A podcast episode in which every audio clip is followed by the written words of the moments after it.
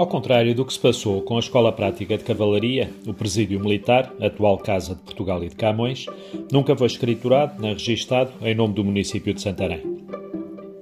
Nenhum destes passos foi ainda pago pelo nosso município Astamo, que é como quem diz ao Estado, mas a escola prática é já a sua propriedade desde 2011, enquanto que o presídio, com contrato de promessa de compra e venda assinado em 2009, nunca foi escriturado.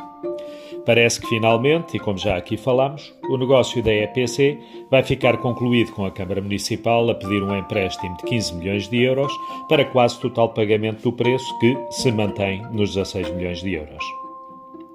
Já com o presídio, o espaço onde funciona o Centro de Investigação Joaquim Veríssimo Serrão, a UTIS, Universidade da Terceira Idade de Santarém, e a loja social, o destino será diferente. Voltará para a posse efetivo da STAM, que lá pretende fazer residências para 200 estudantes, ainda que com a aparente concordância da Câmara Municipal. A gestão do espaço será provavelmente do Instituto Politécnico de Santarém e as verbas virão do PRR.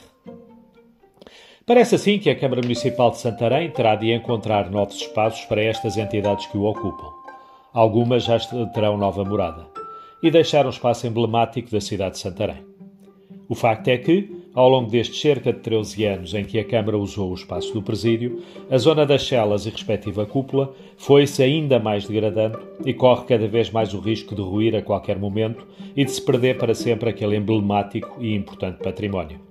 Mas, se desta transferência de utilizador do espaço resultar a rápida recuperação do edifício, então que venha ela.